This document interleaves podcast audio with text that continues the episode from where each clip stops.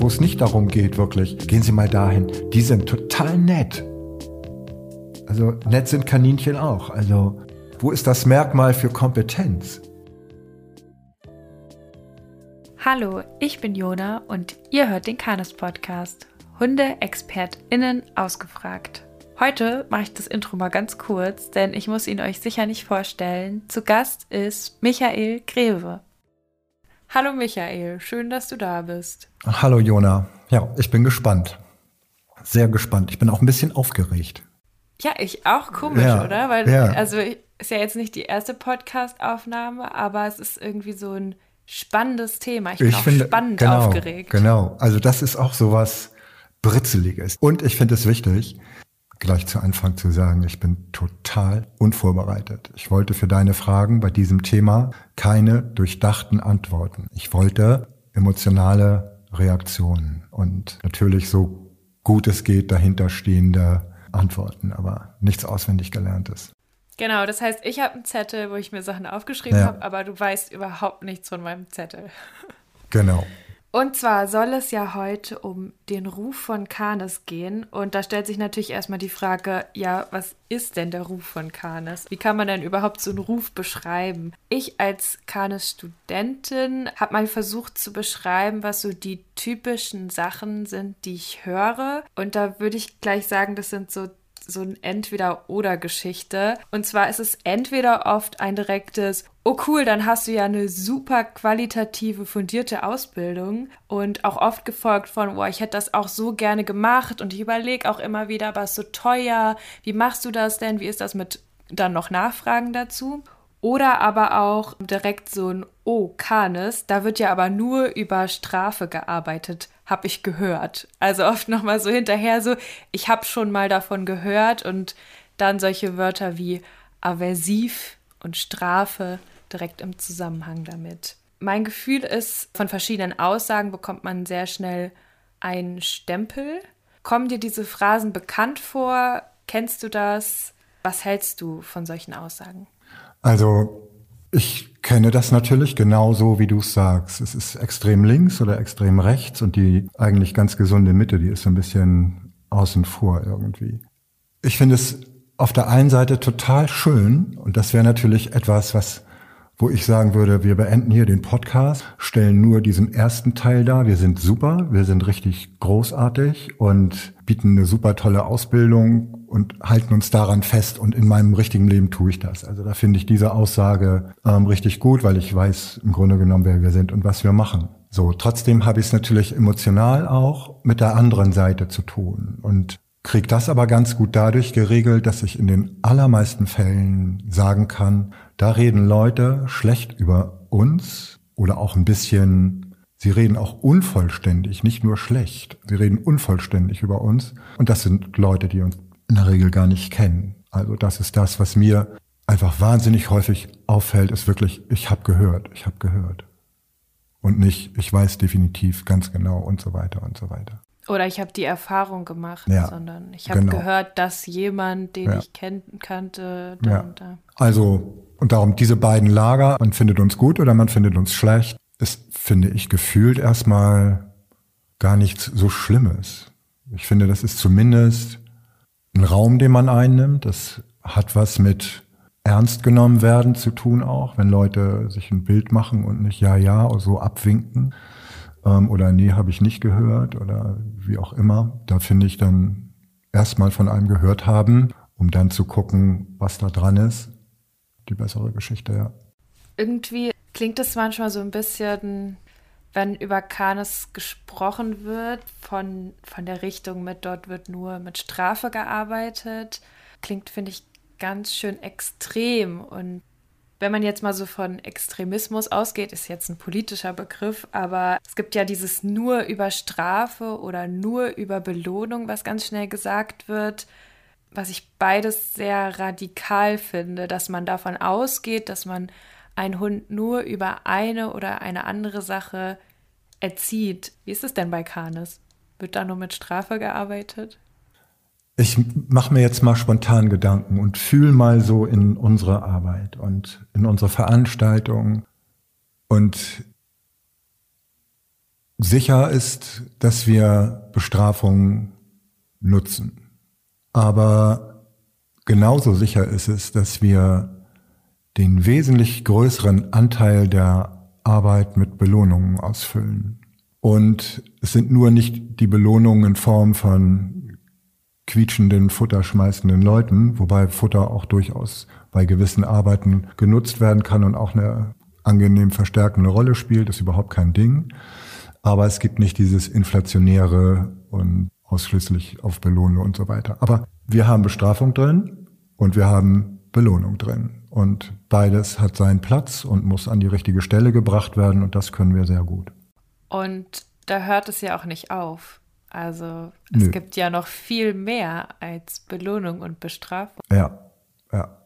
Es gibt wirklich noch wesentlich mehr, ja. Und ich weiß gar nicht, ob man das in so einem Podcast so rund kriegt, aber die Basis, auf der wir arbeiten, diese Beziehungsausrichtung, Beziehungsthemen und darauf aufgebaut dann eben der Versuch und auch ja, mit Sicherheit in vielen Fällen, in den meisten Fällen der treffsichere Ansatz, das richtige Verhältnis zwischen Belohnung und Bestrafung im weiteren Verlauf rauszupulen. Das, das ist schon wirklich ein anspruchsvolles Thema und ein sehr feines Thema.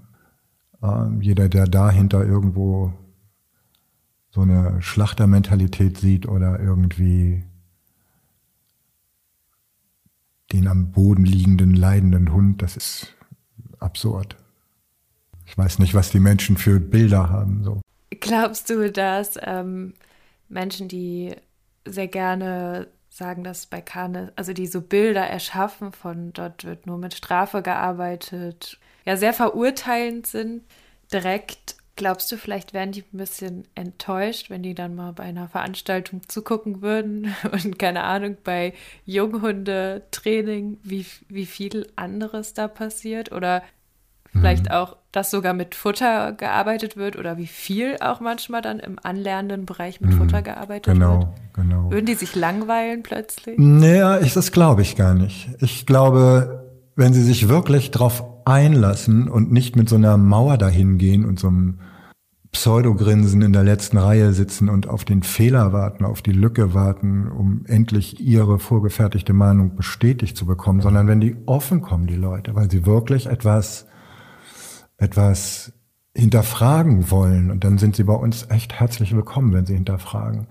Diese Leute gehen leuchtend aus der Veranstaltung Nehmen wir mal sowas wie die praktische Woche, wo so ein Drum-Um-Einblick geliefert wird. Die Leute sind wirklich, ja, die werden erstmal eine Zeit lang durch diese Woche getragen und das auch zu Recht. Wenn man so fest ist in seinem Bild, also ich finde das, wie gesagt, das ist sehr, sehr extremistisch zu sagen, ich beschränke mich nur auf eine Form der Erziehung ja. und ähm, auf einen Teil der Lerntheorie. Ja dann wäre das ja schon für die Leute eine ganz schön große Leistung, da überhaupt wieder eine Offenheit herzustellen. Ja. Glaubst du, wenn du jetzt irgendwie wohin gehen würdest, wo nur mit Belohnung trainiert würde, dass du dort mit einer Offenheit hingehen könntest? Es kommt drauf an, was die mir zeigen wollen. Mhm. So, und ich kann mir durchaus, mir fällt es jetzt schwer, was Konkretes zu benennen, ehrlich gesagt. Aber ich glaube, dass ich auf einer Veranstaltung von wirklich sehr ernsthaft ausgerichteten, nur über positive Belohnung arbeitende Hundetrainer, dass ich da im Grunde genommen sehr schnell über Gegenargumente, über wirkliche Fragen, wann wir denn endlich das Ziel erreicht haben und wann ich raus bin aus dieser Kontrolle oder wie auch immer. Ich glaube, dass ich da für den Veranstalter und für die anderen Teilnehmer nicht der passende, der passende Mitmacher bin. Ich würde das sprengen. So, ich glaube, ich würde es kaum ertragen, ehrlich gesagt. Weil es so, es ist so unfair, es ist so, so unwahr. Und das kann ich, kann ich nicht. Ich glaube, ich muss mich da auch selber schützen, da nicht irgendwie emotional in so eine ungeschickte Nummer reinzufallen. Das will ich gar nicht mehr. Also schwierig da auch so zu vermitteln vielleicht und sich überhaupt gegenseitig zuzuhören erstmal. Ja, sich ernst zu nehmen gegenseitig, ja. Ich Das wäre ja die da, Grundlage. Mh, das wäre die Grundlage. Und ich würde da genauso Schwierigkeiten haben wie von der anderen Seite. Was heißt, jetzt haben wir wieder diese Gegenseite. Es ist, sollte oder soll ja eigentlich gar nicht so werden, weil am Ende ist ja wieder alles eins. Aber ich glaube, man kriegt das Miteinander sprechen und das Zuhören und auch das Stehen lassen und annehmen, diese ganzen wichtigen Bereitschaften, die tauchen bei diesem Thema Gut und Böse gar nicht auf. Da wird man durch sein einseitiges Bild so blockiert und da nehme ich, kann ich ja niemanden rausnehmen, da will ich mich auch nicht rausnehmen. Ich, das ist kein Übermensch oder so. Aber es fehlt an diesen Offenheiten. So. Und nicht nur bei den anderen, auch bei mir, ja. Was könnten denn vielleicht Kanes StudentInnen von Leuten, die sehr viel mit Belohnung arbeiten, lernen? Also das finde ich auf jeden Fall. Also ich finde ja alleine das technische Thema zu lernen, was, wann, wie belohnt und was ich da belohne, das kann man ja alles gut sehen und erkennen. Ich finde, man kann auch erkennen, dass dieses permanente Belohnen, belohnen wollen, wie auch immer, auch ganz viele nicht so nette Seiten hat, weil es gibt ja Ausfälle in der Belohnung, wo der Hund quasi nicht das macht, was er soll und dann eben kein Futter bekommt, aber auch keine unbedingte Hilfestellung für die richtige Entscheidung. Da kommt es im Einzelfall sicher zu Überforderungen der Hunde und zu Schwierigkeiten, sich anzupassen. Und es ist vielleicht auch manchmal gar nicht so nett, sich um das, was man will, herumzudrücken und das dem Gegenüber nicht zu sagen, obwohl man es sagen könnte, und vom Gegenüber, vom Hund quasi zu verlangen, dass er die richtige Antwort weiß. Das finde ich manchmal. Sowas kann man gut lernen. Man kann auch lernen, wie Menschen ticken und wie sie argumentieren. Und das ist wiederum schon ein guter Beitrag auch für den Job später als Hundetrainer, weil es ist jetzt wirklich so, dass Kanes Leute häufig, also Kanes Hundetrainer und Hundetrainerinnen, dass die häufig schwierigere Hundekunden bekommen als viele ausschließlich über Belohnung arbeitende Hundeschulen. Und man muss sowieso die Klientel, müsste man vorher auch noch differenzieren, bevor man weiß, was macht ihr eigentlich und was machen die anderen. So. Man weiß dann, wenn man sich mit diesen Leuten beschäftigt, diese Leute, das soll auch gar nicht so abfällig klingen, das hört sich immer so blöd an. Ja, gibt es ja ähm, auch von bis.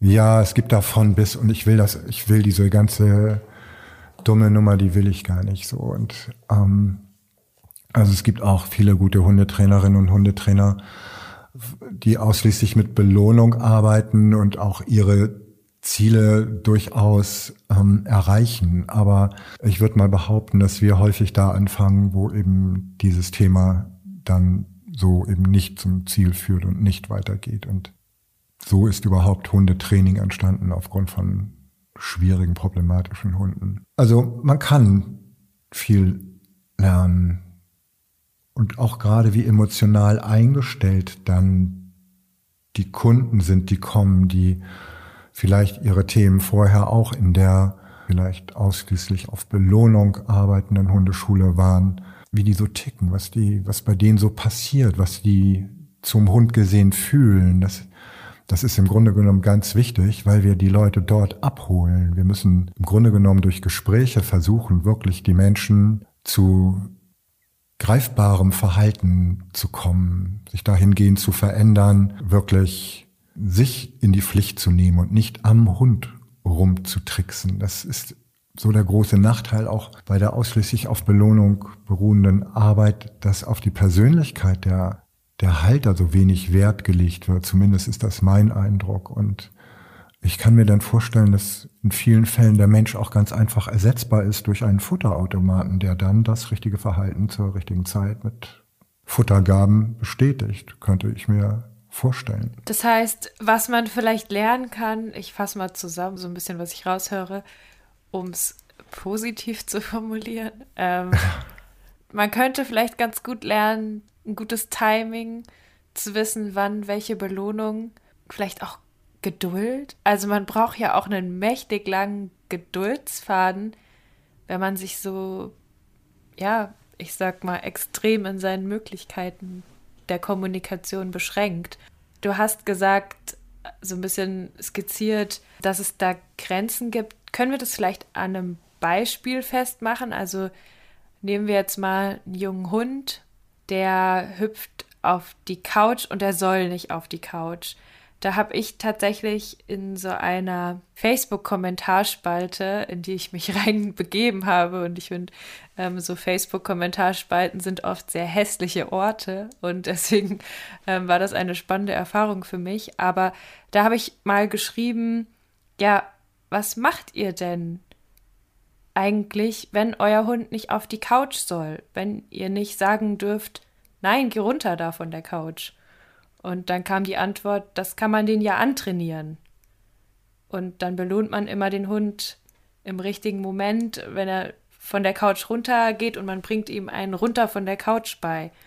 Und dann habe ich weitergefragt und gesagt, ja, aber wenn jetzt der Hund gelernt hat, nicht auf die Couch hüpfen zu dürfen und dann weiß der das eigentlich schon ganz gut. Und dann ist das ein junger Hund und der guckt einen an und hüpft auf die Couch und man weiß genau, der will jetzt sagen, guck mal, ich kann trotzdem auf die Couch hüpfen.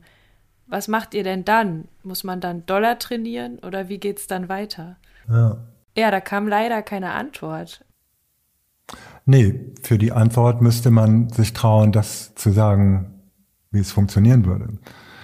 Man kann ja vorher sich noch die Frage stellen, ist nicht so eine Antwort, wie du sie da gegeben hast, mit dem, wir bringen ihm bei, runterzukommen vom Sofa und belohnen das dann, es könnte ja sein, dass der Hund dann lernt, bewusst aufs Sofa heraufzugehen, um wieder runtergeschickt zu werden, damit es dann die Belohnung gibt. Das ist ja ein Kontext, ein Kreis und eine ziemlich, finde ich, naive, unrealistische, falsche Herangehensweise, wenn das mit dem, mit dem Sofa, mit der Couch ein Problem sein soll. Wenn man ihm nur Geh runter beibringen will, dann haben die Leute ja ihr Ziel erreicht. Er geht runter. Aber er geht runter, weil er auf die Couch gegangen ist. Genau. Ja. Und kriegt dann Futter und so weiter. Und wenn man eine aus meiner Sicht wirklich ernsthafte, ernstzunehmende Antwort gibt, dann muss man sagen, ich mache, dass mein Hund da runtergeht. Das heißt, das mache ich mit mir, entweder mit meiner Stimme, vielleicht reicht die ja, der ernste Gehalt. Wenn man mich ernst nimmt, dann reicht auch häufig die Stimme. Aber so manch experimentellen jungen Hund müsste man auch wirklich konkret anfassen und darunter manipulieren. Und zwar so, dass er den Vorgang ernst nimmt und nach Möglichkeit sich nicht traut, daraus ein Spielchen werden zu lassen. Er kann es ja gerne noch ein zweites, von mir aus auch ein drittes Mal versuchen. Aber ich finde, dann muss man schon in der Lage sein, diesem Nachfragen auch eben konkret zu begegnen und dem Hund zu sagen, das ist eine absolute Aussage, das Sofa wird nicht betreten.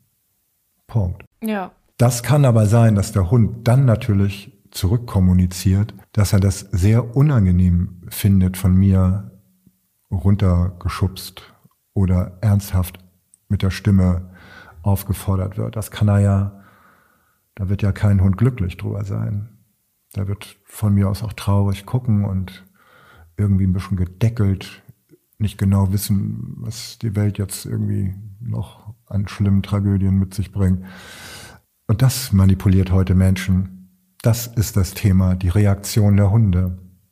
Dass die halt ihre Emotionen zeigen und wir wollen nur schöne Emotionen. Wir wollen die andere Seite der Emotionen wollen wir gar nicht sehen.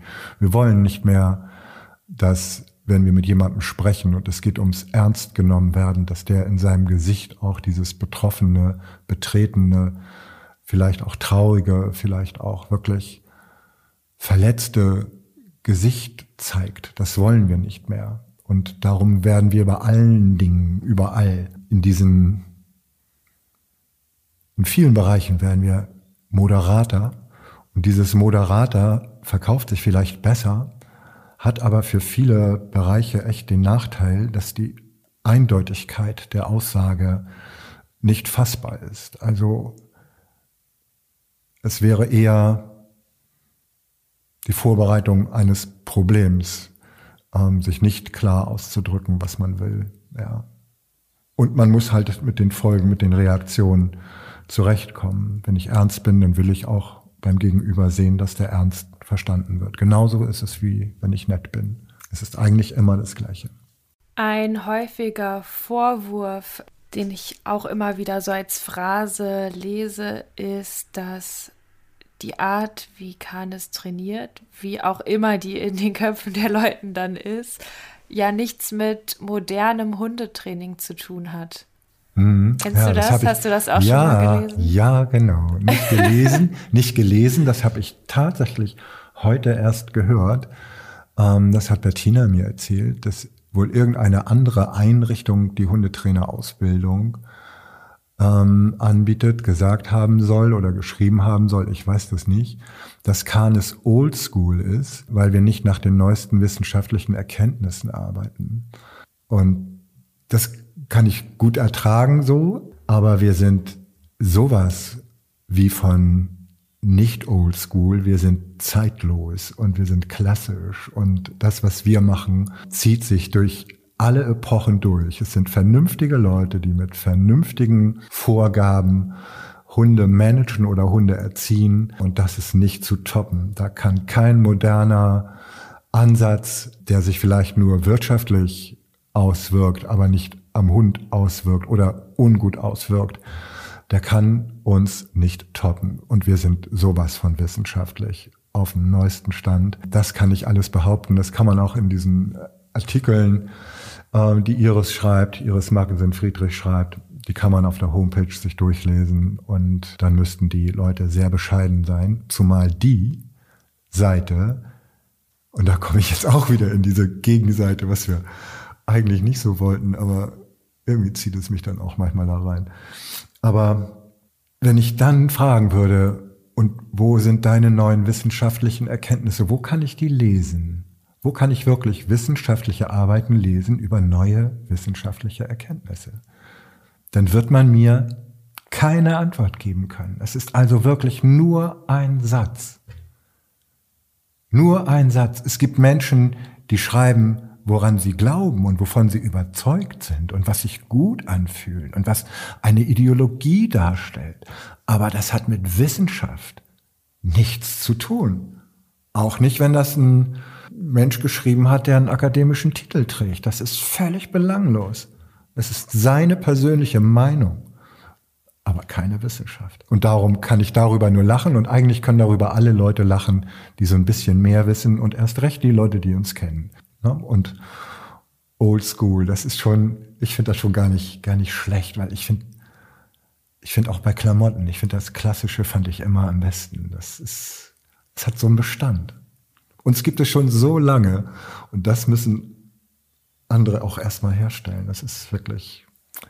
Ist ja auch nochmal ja. ein Unterschied, ob man modern ist und was ist überhaupt modern?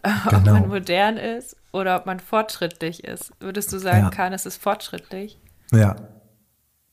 Also wir sind zumindest an Weiterentwicklung interessiert. Immer. Und haben auch immer Weiterentwicklung als unausgesprochenes Programmthema bei unserer Arbeit. Immer.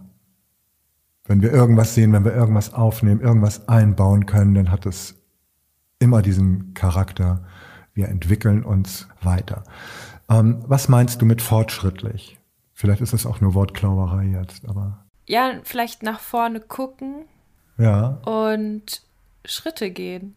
Also ja. nicht mhm. stehen bleiben, sondern weiterlaufen ja, und auch ein das, bisschen links und rechts gucken. Das haben wir immer gemacht und das werden wir auch immer weitermachen.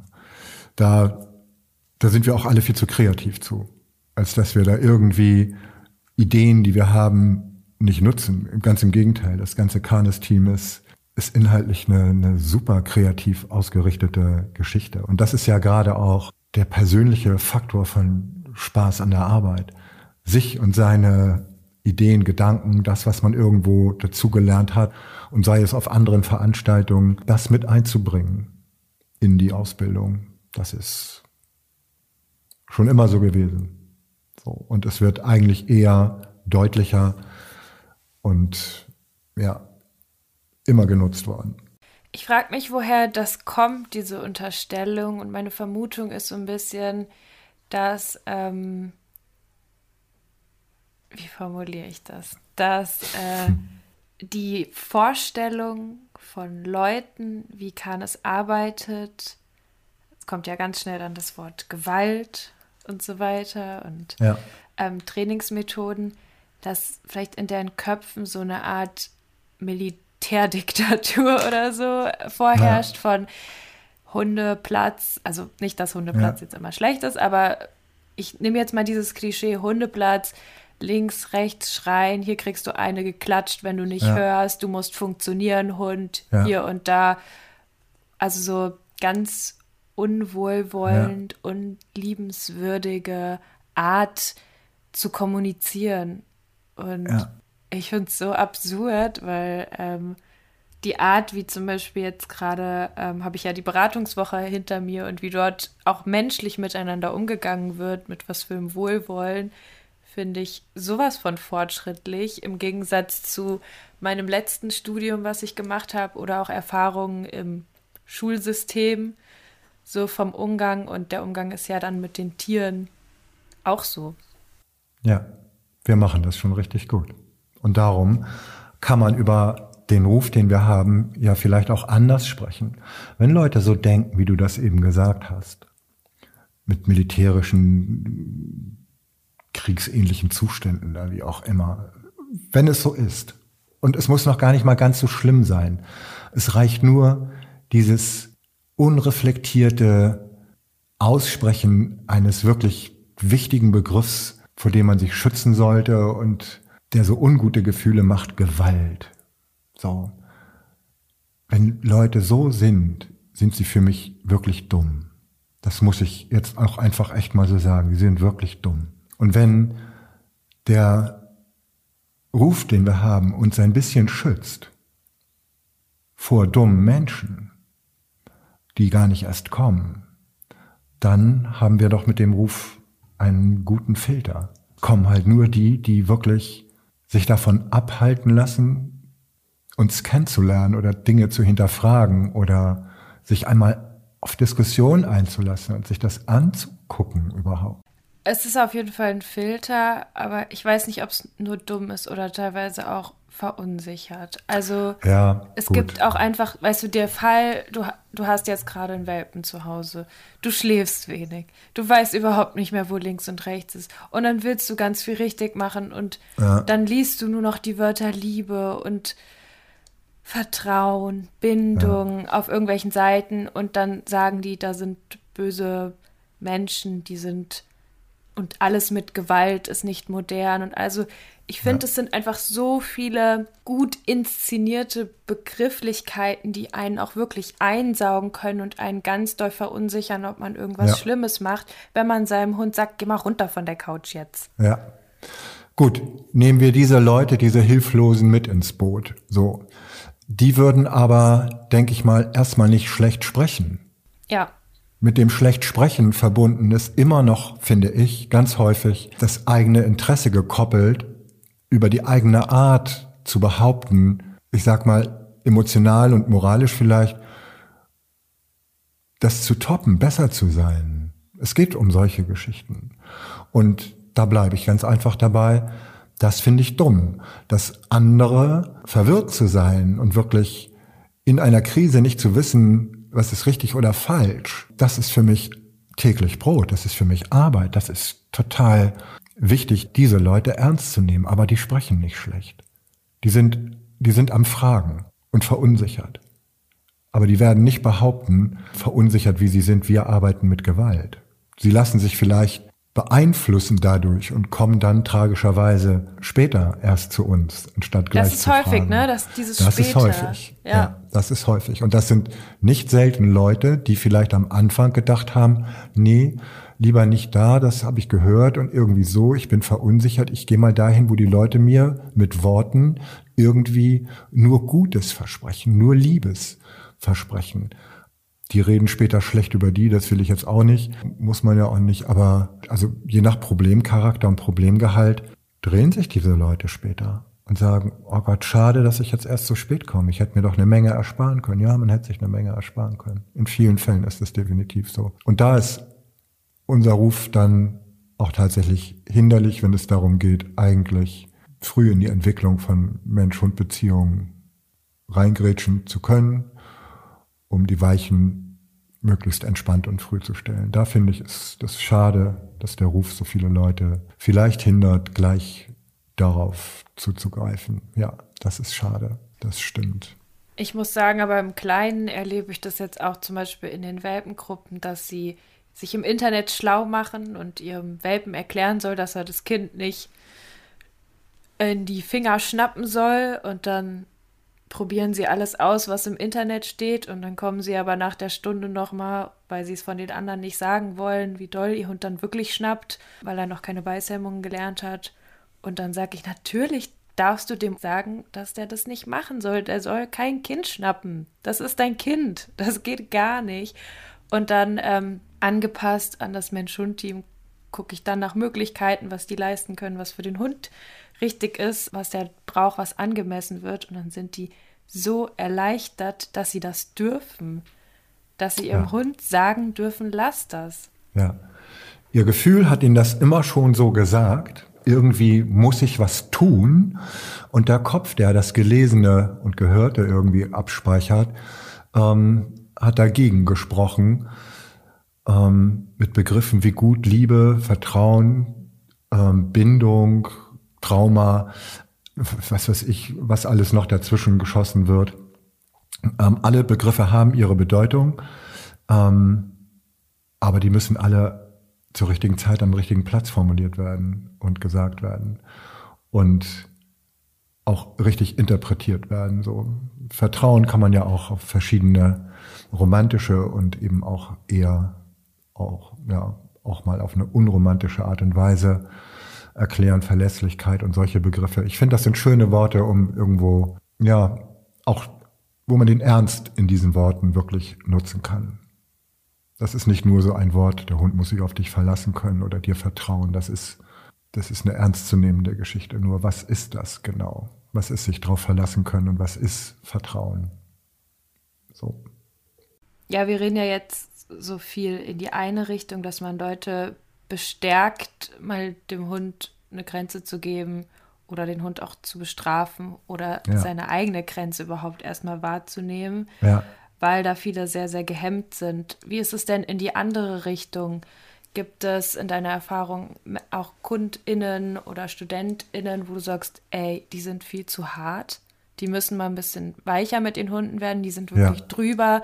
Das ist für dich jetzt nämlich dieses große Wort Gewalt und es ist ja. für dich, für das Tier nicht angemessen. Ja.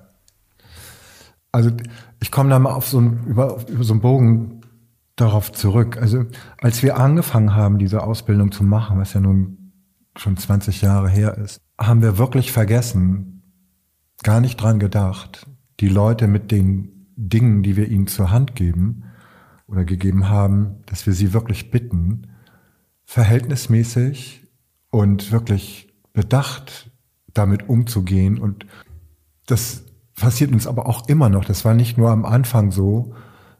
Wir können das nicht vermeiden, dass Menschen immer mal darunter sind, die letztlich Dinge zu doll machen und kein Gefühl entwickeln können für Verhältnismäßigkeiten oder auch einfach diese diese Verbindlichkeit bei einer Maßnahme, diese Ruhe dabei, das kriegen manche Leute halt so nicht hin und die, wir können das nicht und ich will das auch gar nicht, weil ich finde, dass jeder Mensch irgendwie das Recht haben sollte, sich zu entwickeln. Und das ist etwas, was wir bei Studenten wirklich und Studentinnen wirklich feststellen, wie manche sich entwickeln, aus welcher Welt sie kamen und wohin sie jetzt sich entwickelt haben, wie, wie fantastisch das ist zum Teil. Und es gibt eben auch Leute, die sich nicht entwickeln und es gibt auch Leute, die irgendwo völlig andere Wege gehen. Das, das können wir nicht vermeiden. Wir sind schon ganz gut, finde ich, im Aufpassen und wir unterhalten uns auch über die Jahre zunehmend immer mehr über die Studenten und ich sag mal so Schräglagen, Schieflagen und sprechen die auch bewusst an. Also viel deutlicher als mhm. Also, dass ihr ins Gespräch geht und sagt, hey, ja. du. Ja, total. Weniger. Total. Ja, es muss ja, weniger absolut, sein. Das, absolut. Das ist ja. vom Gefühl also nicht ich, richtig. Ja, also wenn ich merke, dass wir uns mal in einem Student oder Studentin getäuscht haben ähm, und es lässt sich, oder wir schaffen das nicht, da wirklich irgendwo die Weichen so zu stellen, dass sich das gut anfühlt, dann gibt es auch wirklich einfach sehr ernste Gespräche und manchmal würde ich auch um eine Entscheidung bitten, die Ausbildung lieber abzubrechen, weil das so nichts wird. Also das passiert schon mal. Ist keine Massenbewegung, aber das machen wir. Und insofern, darauf haben wir schon immer mehr ein Auge, auf dass uns da nichts entgleitet, so was zu laut, zu doll, auch, ich sag mal so unreflektiert in der Öffentlichkeit da an Hunden rumschubst und rumruckt und alleine auch nur dann, nee, da passen wir wesentlich besser auf. Trotzdem können wir es nicht ganz vermeiden, dass uns mhm. immer mal etwas entgleitet oder dass sich jemand auch nach dem Abschluss der Ausbildung in eine andere Richtung entwickelt. Das können wir ja nicht vermeiden. Ja, das heißt, wer einen Kanes Hundetrainer oder keine Hundetrainerin aufsucht, der muss sich selber auch gucken, passt das für mich, weil es ist, ja. also dadurch ist gegeben, dass sehr, sehr viel Fachwissen und sehr viel Kompetenz erlernt werden konnte ja. und ihr überprüft, also die Prüfungen sind ja auch schon ziemlich doll, die man macht. Ja. Also ich habe schon total bin schon total schissig davor. Gar ja, die keinen Prüfung, Bock drauf. Ja, sie sind einfach ernst zu nehmen. Ja. So und ähm, genau, aber trotzdem etwas, ja. Gibt es ja dann vielleicht auch Leute, die nicht so arbeiten, wie ihr es, wo ihr sagt, ja. das, das ist ja. okay für mich. Und ähm, die gibt es. Ja, es sind ja keine Roboter, die versuchen, Nein. das nachzumachen, sondern die machen ja auch ihren eigenen Weg. Ja. Und sicher Aber, viele ganz gut und manche mhm. vielleicht muss man gucken. Ja. Wir haben aber so eine kleine Sache eingebaut. Wenn jemand die Prüfung macht und besteht und keines Absolvent ist, ähm, kommt er erstmal bei uns auf die Homepage. Da kann er aber nur bleiben, wenn er mindestens alle zwei Jahre eine Fort- und Weiterbildung bei uns macht. Also eine Weiterbildungsgeschichte macht dann kann er draufbleiben. Wenn das nicht passiert, gibt es vielleicht mal einen Entschuldigungsgrund, der auch berechtigt ist, aber spätestens dann irgendwann ist derjenige von der Homepage, weil wir auf diese Art und Weise nicht unbedingt immer hinterfragen können oder überprüfen können, ähm, ob jemand noch genauso arbeitet. Man darf sich ja auch da als kleines Absolvent durchaus weiterentwickeln auf eine eigene Art. Es gibt ja nicht nur schlechte Weiterentwicklung auf eine eigene Art. Das kann ja auch eine auf kein, gute Sache. Auf keinen na? Fall. Na, so. Ja. Also insofern ähm, würde ich das, aber wir bleiben dann mit diesen Leuten in Kontakt und dieser Kontakt, dieser Austausch dann mit den ehemaligen Studenten, Studentinnen und Kanes Absolventen und Absolventinnen, das ist einfach das ist eine gute Basis, im Gespräch zu bleiben und die Linien zu überprüfen oder zu hinterfragen im Gespräch, nicht von oben nach unten, nicht als irgendwie du musst, du musst gar nichts. Nur wenn du auf die Homepage willst, dann würde ich gerne mit dir im Gespräch bleiben und dich weiterhin kennenlernen und dich einschätzen können. Das wäre mir wichtig. Dafür stehst du auf der Homepage. Wie gesagt, in meiner Recherche habe ich mich in die hässlichen Seiten des Hunde-Internets begeben. Ja. Und ähm, ich hatte so das Gefühl, ich will so doll beantworten, was überhaupt ein Hund ist. Ja. Also diese, und das ist auch ganz, es war auch gar nicht, also auch relativ egal von welcher Seite oder Ideologie oder so das herkam, sondern es war ja. immer, dass ich dachte, äh, nein, das so einfach ist der Hund nicht. Der, also ist kein Wolf, ist kein Mensch. Das ist, da fängt die ganze Unsicherheit an, dass es nicht verstanden wird, dass es ein, eine komplexere Geschichte ist zwischen Natur und Kultur. Das ist irgendwie so ein komisches Zwischending, der Hund, der uns dann auch noch permanent um den Finger wickelt mit ja. seinen Blicken. Und ähm, ich glaube, da ist so viel Verunsicherung mit drin, dass dann auch ganz schnell ganz böse, dass ganz viele ganz böse werden, weil wer, wer wirklich cool damit ist und das verstanden hat, der muss vielleicht auch nicht so böse werden, oder? Ja, das stimmt. Das ist so. Wer es wirklich gut verstanden hat, kann mit den meisten Hunden sehr entspannt umgehen, ja. Oder, oder nee, du meinst gar nicht mit den Hunden umgehen, du meinst mit seinen Meinungen umgehen, oder? Mit seiner Meinung? Beides. Es ist, Beides, also das ja. eine bedingt ja das andere. Also ja. ganz oft habe ich gelesen, ähm, so als Kommentar von der Seite auch mit Strafen arbeiten. Ja, aber Hunde machen das ja auch untereinander. Und dann kommt sofort ja. die Keule von der anderen Seite. Ja, aber wir sind keine Hunde. Ja. Und das ist der Was? Punkt, wo ich immer reinkrätschen will und sag, ja, weil es nicht so einfach ist. Natürlich ja. sind wir keine Hunde, aber trotzdem sind wir soziale Lebewesen, die miteinander ja. kommunizieren. Ja, ich denke manchmal, wer wenig weiß, der wird das ja irgendwann bei irgendeiner Argumentation feststellen, dass er wenig weiß. Und dann wird man fies. Weißt du, dann wirst du im Grunde genommen unfair, weil du weißt jetzt nicht weiter. Was machst du dann? Dann erklärst du dein Gegenüber für, für böse oder schlecht. Wüsstest du mehr, würde die Auseinandersetzung ja vielleicht zu einem ganz anderen Ergebnis führen. So, also auch da ist es einfach das Wissen, was man hat, was einem hilft. Und ein, worauf ich enorm stehe, ist ein wirklich gutes Gefühl, ein guter Bauch. Der muss auch nicht immer aufgeräumt sein, kann auch mal drunter und drüber gehen. Das ist aber, aber dieses immer wieder ein gutes Gefühl finden und entwickeln äh, zum Hund und für sich selbst und für die Gemeinsamkeiten, das ist schon sehr wertvoll, sehr, sehr wertvoll. Ja. Und das heißt nicht, das Gefühl sagt auch nicht, du musst immer nett sein. Das Gefühl würde auch sagen, hier ist aber mal Schluss jetzt. Das ist mal eine Grenze, die du nicht überschreitest. Punkt. Und das Gefühl würde auch sagen, ich möchte meinem Gegenüber nicht wehtun. Im besten ja. Fall. Also ja. ich möchte es ja. nicht zum Beispiel aus Wut genau. irgendwie unterbuttern. Ja, genau.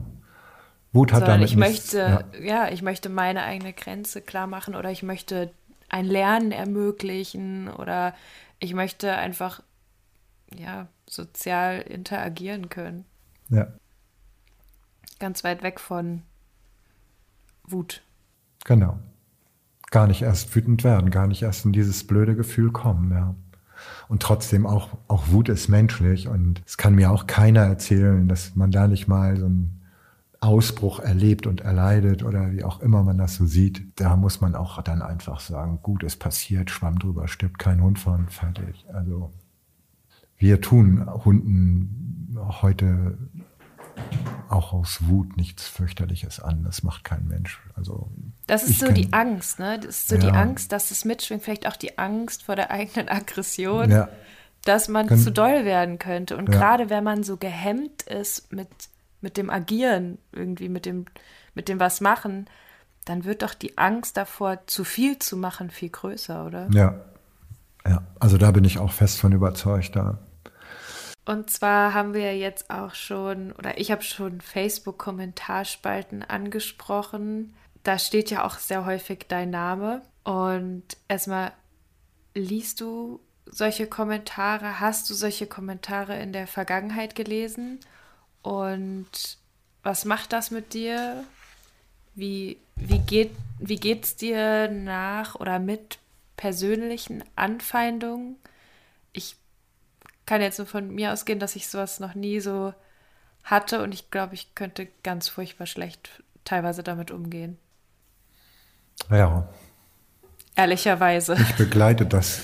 Ja, ja, das finde ich auch gut, dass du das sagst. Und mh,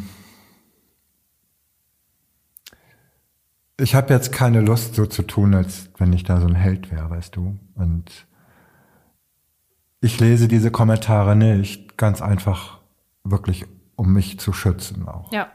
Ich habe das mal gelesen, natürlich zu einem sehr, sehr wirren Moment in meiner Entwicklung in diesem Bereich.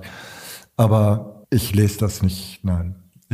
Wenn da wichtige Dinge passieren, wo Handlungsbedarf entsteht, dann kriege ich diese Informationen. Die kriege ich alle und ich bin gut vernetzt und gut grundinformiert, sage ich mal so. Aber die Sachen wiederholen sich. Es hat sich nichts geändert. Es ist, finde ich, auf der Ebene keine Weiterentwicklung festzustellen, ähm, was irgendwo schade ist, ich sag mal, so ein, so ein Medium auch zu missbrauchen. Also ich bin tatsächlich so ein bisschen angegriffen, auch durch den Umstand, dass, dass ich immer meine Person auch oder wir, das machen wir alle, das stimmt gar das ist auch gar nicht nur für mich so zu sehen, sondern da sind wir alle von Kanes so. Wir stellen uns wirklich zur Verfügung und wir stellen uns hin und wir sind anfassbar und wir gucken jemandem in die Augen und, und wir weichen auch nicht aus in der Argumentation. Ich finde, das ist alles so, so es soll jetzt nicht blöd klingen, aber ich finde das in der heutigen Zeit sehr mutig und sehr herausragend. Das soll jetzt nicht abgehoben arrogant klingen, gar nicht, aber, aber es ist etwas Besonderes, so sein zu können oder auch ein Stück weit so sein zu müssen. Und ich möchte damit nichts zu tun haben, wirklich nicht. Einfach um mich selbst zu schützen. Ich möchte die Beleidigung über mich nicht lesen. Ich, das werde ich nicht machen. Du hörst das raus, denke ich mal, und das ist auch für Leute, die mich kennen, ja kein Geheimnis. Ich bin da sehr emotional und nehme Dinge ganz einfach auch zu Herzen. So. Ja. Das ist gut, wenn man sich Dinge zu Herzen nimmt. In einigen Bereichen und in anderen Bereichen hat man dann halt schwer zu schleppen. Und ich will das nicht durch mein Leben schleppen. So. Mhm. Und ich gehöre nicht zu denen, die so cool sind, dass sie sagen können, da stehe ich drüber, das interessiert mich nicht, haha, das macht mir gar nichts aus. Das bin ich nicht. So, ich glaube, das sind auch wahrscheinlich die wenigsten. Ich denke mal, es sind die wenigsten und ich glaube sogar, dass die, die so tun, als ob. Das könnte ich ja auch. Du würdest es mir auch nicht anmerken. Ich könnte hier locker behaupten, das ist für mich überhaupt kein Problem. Interessiert mich nicht. Aber es stimmt einfach nicht. Weißt du, zwischen wirklich cool sein und cool tun ist ein Riesenunterschied. Und ich habe mir ja auch überlegt, ob ich solche Frage, wenn sie dann kommt, ich wusste ja nicht, was kommt, wie ich damit umgehe. Versuche ich jetzt ein Held zu sein oder mache ich das, was ich schon mal gemacht habe? Ich kehre einfach um und sage, so wie es ist. Ich habe, weiß nicht, ich stand mal ich stand mal in Auckland auf einem sehr hohen Turm. Da konnte man oben angeleint, gesichert und so weiter rumgehen. Das war nur so ein Gitter in 200 Metern Höhe. Gigantischer Blick, sonniger Tag, rund um, also man konnte rundum gehen. Es war atemberaubend schön über dieser Stadt. So. Aber dann hat man mich so angezogen, angeschnallt an so einem Laufband oben, alles noch mit Kabelbindern gesichert, dass man sich nicht losreißt und runterspringt. Und dann war ich mit meinem Freund da für eine längere Zeit in Neuseeland und ich hatte ganz einfach Angst. Das haben sie alle gehabt da oben. Da waren mehrere. So. Und ich habe gedacht, das mache ich nicht. Ich drehe einfach um. Und ich sage, ich habe gesagt wirklich, ich kann das nicht. Ich will das nicht. Mhm. Ich ich will das nicht. Ich will dieses Scheißgefühl hier nicht haben. Ich will die Aussicht genießen, aber ich will diese Angst nicht haben. Ich habe keinen Kick durch diese Angst. Angst ist was für mhm. mich fürchterliches. Warum soll ich mir Angst kaufen für 100 Dollar? Also habe ich mich losschnallen lassen, bin zurückgekehrt, bin runtergegangen von diesem Turm. Mein Freund oben ist einmal rumgelaufen. Ich habe das Video gesehen. Todesangst für 20 Minuten. Wozu? Ähm, und ich saß dann unten und das war ein Moment, der mir echt auch ein bisschen was gebracht hat für viele Entscheidungen. Ähm, das war ganz schön mutig zu sagen, ich kehre hier um. Ja. Weißt du? Und darum traue ich mich auch zu sagen, dass mich sowas mitnimmt, wenn da solche Hasstiraden gegen mich oder andere von uns losgelassen werden. Also es bin meistens ich, das stimmt schon. Und man kann ja auch nochmal drüber sprechen, welche Rolle ich dabei wirklich spiele, welchen Anteil ich spiele. Das ist ja, ist, mm. ja, ist ja auch noch ein offenes Thema. Weißt du, mhm. ist es nur das, was wir machen oder ist es auch meine Person? Bewirke ich auch etwas? Und wenn ja, warum? Was mache ich da? Mache ich da mhm irgendwas falsch oder bin ich so oder wie auch immer. Es wäre für mich auch interessant, das rauszufinden, warum das so ist. Ich kann mir vorstellen, dass es auch mehrere Reaktionen in einem hervorruft, dass man auf einer, Sa also kenne ich jetzt von mir, dass man irgendwie auf einer ganz sachlichen Ebene sagen kann, dass offensichtlich nicht sehr viel Hintergrundwissen über meine Art zu arbeiten oder vielleicht auch nicht viel Fachwissen im Hintergrund. Vielleicht kann man das ein bisschen erahnen an dem, was man rausliest, an der Wortwahl schon, dass man da irgendwie auf so einer sachlichen Ebene sich gut von abgrenzen kann, aber dass jemand so böse wird. Ja. Also das, das ist das, was mich ganz schnell berührt, wenn Menschen im Internet, und ich meine, Hass gegen einzelne Personen, und du bist ja irgendwie in der Hundeszene sowas wie eine Person des öffentlichen Lebens, werden ja, gehen ja gezielt gegen ganz viele Leute und sind ein Problem unserer Zeit. Ja. So viel über unsere moderne Zeit. Ja. Ähm, das weißt ist ja ein großes Thema irgendwie und ja. ja. Weißt du, ich weiß, ich weiß, dass das vielleicht ein bisschen herablassend klingt oder so, aber ich war mal bei jemandem, der auch wirklich deutlich schlauer ist als ich und ähm, Menschen in schwierigen Situationen auch wirklich kompetent helfen kann und habe gefragt, sag mal, kann man das sagen, dass manche Menschen dumm sind oder ist man dann irgendwo schlecht oder sowas? Darf man das nicht sagen? Und dann kam so diese ganz irdische, wunderschön beruhigende Antwort, warum sollte man das nicht sagen? Das stimmt doch. Und es treffen sich halt tragischerweise aus meiner Sicht manchmal ganz viele dumme Leute zu einem gewissen Thema in einem gewissen Raum und klopfen sich gegenseitig auf die Schulter, haben ein Zusammengehörigkeitsgefühl, schreien Ole, Ole, Ole, Ole und halten sich für sonst was. Sie sind aus ihrer eigenen Sicht schlau, unverwundbar und das ist auch schon so ein Merkmal von Dummheit. Es ist einfach immer zu glauben, besser zu wissen und manchmal denke ich das ja auch. Manchmal bin ich auch blöd oder dumm oder so. Das ist, glaube ich, auch. Sicher, jeder hat da so seine Grenzen, aber ich höre mir zumindest. Man, man kann sich auch viel sicherer fühlen, wenn man zu je, zusammen jemanden hassen kann. Ich glaube schon, ne? Ja. ja. Also wenn man selber unsicher ja. ist, dann ja. fühlt man sich auch ganz gut, wenn man sich zusammen ja. Und ich glaube, das ist das Hassen aussucht. Ja, und ich glaube, das ist das Gefühl, was ich immer wieder mal erlebe. Weißt du, es ist fast egal, was ich mache. Und es ist auch völlig, mhm. völlig egal, wie ich was begründe. Ähm, das machten die, machen die Menschen gar nicht an den Inhalten fest. Das können sie gar nicht, weil sie es nicht wissen. Woran machen sie es fest? Was ist der Auslöser? Es gibt auch andere Menschen, die sehr viel aggressiver oder überhaupt, ich bin nicht aggressiv mit Hunden, kein bisschen. Das wird man bei mir nie erleben. Aber es gibt Leute, die ganz schlimm sind an Hunden. Und auch ihre Videos im, im Netz stehen haben. Was, da wird weniger drüber gesagt. Mhm. Das ist eigentlich eine ziemlich spannende Sache. Finde ich Warum schon. das so ist, oder? Ja, ne? ja. Ich überlege immer, ob ich, ob ich einfach,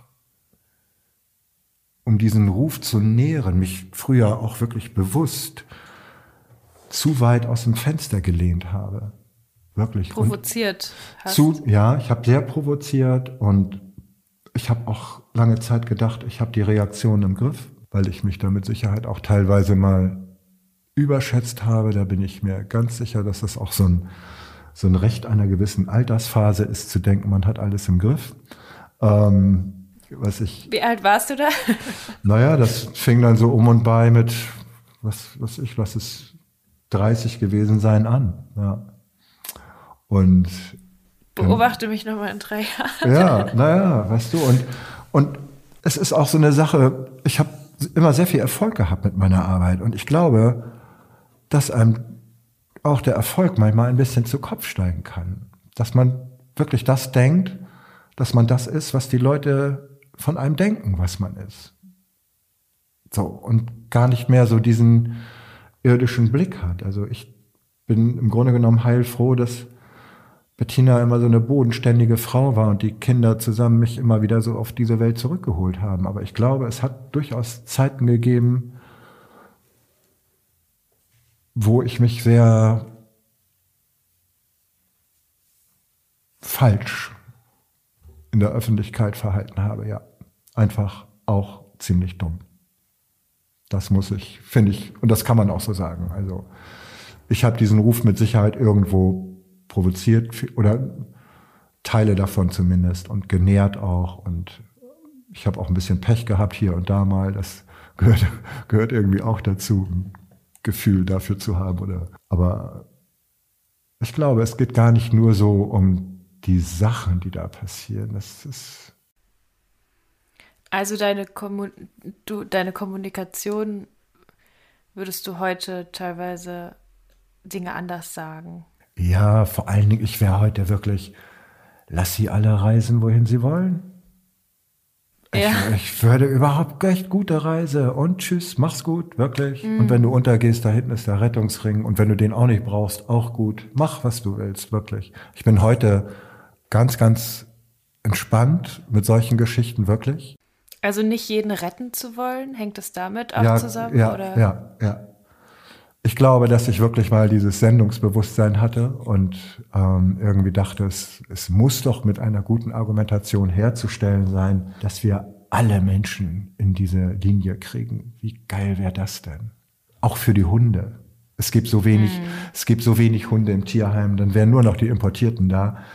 Ähm, aber es hat auf viele Sachen so gute Auswirkungen. Aber das, das ist ich nehme meinen Job super ernst und wenn ich gefragt werde, gebe ich Antwort. Aber es ist auch so, dass ich immer noch leidenschaftlich meine Arbeit mache. Ich glühe nach wie vor, nach all den Jahrzehnten immer noch für meine Themen. Aber ich bin nicht mehr so, so fanatisch, so, auch, auch so fanatisch erfolgsorientiert. Weißt du, dass das, ich weiß, was ich kann jetzt und bin damit zufrieden einfach. Und gebe das auch alles gerne weiter, gebe das ab auch und alles gut. Und das ist ein gutes Lebensgefühl, das muss ich wirklich sagen. Das ist etwas sehr, sehr mich bereicherndes. Und wenn das Ergebnis oder wenn das ein Ergebnis ist, dieser durch den schlechten Ruf von Kahnes, dann bin ich aus diesen Geschichten bis jetzt auf jeden Fall gestärkter hervorgegangen, nicht mutloser, das würde ich nicht sagen, aber ich kann die Grenzen meines Machbaren, die kann ich gut ertragen. So, das reicht mir. Ich finde, das ist ziemlich gut. Ja, das klingt irgendwie auf eine Art nach einer Bereicherung. Ja, ist es auch. Nach einer Bereicherung auf Umwegen. Ja, am Ende ist es das wirklich. Mich hat dieses ganze Desaster um mich und meine Geschichten da, um den Ruf von Kanes auch, mich hat das am Ende wirklich souveräner und selbstbewusster gemacht, ja. Und ich glaube, vorher war auch viel Unsicherheit im Spiel, natürlich. Alles diese, all die Faktoren, die Menschen zu dem machen, was wir hier gerade besprechen. Ich wäre mit Sicherheit auch mit den Medien vertrauter gewesen, in der Lage gewesen, auch über Facebook schlecht über andere zu sprechen. Das würde ich für mich nicht ausgeschlossen haben. Ich gehöre nur nicht, oder ich habe keinen Bock auf diese Technik und ich habe keinen Bock in diesen Medien aktiv zu sein, so, so wirklich. Ähm, und darum habe ich mich da immer rausgehalten und ich glaube, dass es auch ganz gut ist. So. Ja. ja, in den Kommentaren, über die wir gesprochen haben, stehen viele Sachen drin. Aber gäbe es vielleicht eine Frage, die du dir wünschen würdest, dass sie dir mal gestellt wird von Leuten, die ganz anders, eine ganz andere Vorstellung haben von Hundeerziehung? Dass die mir eine Frage stellen, die ich mir schon immer mal gewünscht habe, dass sie sie mir stellen. Ja, also. Hm. Ja, ich hätte die so eine Frage. haben ja. schnell ein Bild im Kopf, ohne dass sie dich kennen. Ja. Und dahinter steht auch so ein bisschen, die könnten ja auch mal anrufen. Also klar, ja. die haben jetzt deine ja. Nummer nicht, aber die könnten ja. ja. theoretisch eine Mail schreiben und schreiben an Kanes, ich habe eine Frage an Herrn Greve. Oder ich möchte wissen, warum hat er das denn eigentlich so gesagt? Ja. Aber das äh, macht ja keiner. Das macht keiner, nein. Eine Frage, die ich mir vorstellen kann, wäre, die ich mir wünschen würde, wäre, dass man mich fragt, ob ich mal Zeit habe und mal so einen Tag mit jemandem spazieren gehen kann, also ich würde mich jetzt duzen, also kannst du mal, kannst du mal einen Tag mit mir spazieren gehen? Wir nehmen unsere Hunde mit und wir sprechen über das und ich stelle dir alle meine Fragen, das wäre toll. Ich kenne das nicht. Dass dann jemand rausgeht und sagt, das, was du sagst, ist scheiße. Es muss niemand sagen, okay, ich mache das jetzt auch so. Das will ich gar nicht mhm. hören. Das will ich wirklich nicht hören. Aber ich würde gerne hören, wirklich, schönen Dank für das Gespräch und für diese Offenheit und für dieses Direkte. Und das bin ich. Ich bin offen und ich bin total direkt. Und ich glaube, dass das auch ein mega Kapital ist, sich in der heutigen Zeit das leisten zu können. Ja. Und wenn du keinen ganzen Tag Zeit hast und es nur eine Frage sein dürfte, hast du dann noch eine Frage? Äh, ich ich frage jetzt mal so voll ja, journalistisch, investigativ, ja, um es auf den Punkt zu bringen. Ich werde halt so ganz viel gefragt, weißt du? Und jetzt eine Frage, die ich mir vorstellen kann, die ich möchte gestellt bekommen. nee. Es gibt manchmal so ganz süße Fragen von Leuten, die, die mal mitkriegen, wenn ich so irgendwo in so einem Forum da zerrissen werde, die das mitkriegen und mir davon erzählen und mich dann hinterher fragen, wie hältst du das alles aus, nur diesen ganzen Druck da? Das sind immer so ganz süße Fragen, die man auch nicht beantworten muss. Es ist, ist einfach so ein Umstand. Aber ich, ich habe jetzt wirklich spontan keine Frage, die ich mir wünsche. Ich, ich finde es ja schon gut, wenn man mich fragt, wenn man so ganz entschieden von der Fraktion der ausschließlich belohnungsorientiert arbeitenden Hundetrainerinnen und Hundetrainern wenn man mich da ganz offen was fragt. Ich bin dankbar für eine offene, ehrliche Frage und, eine, und eine, mit der Möglichkeit wirklich offen auch zu antworten.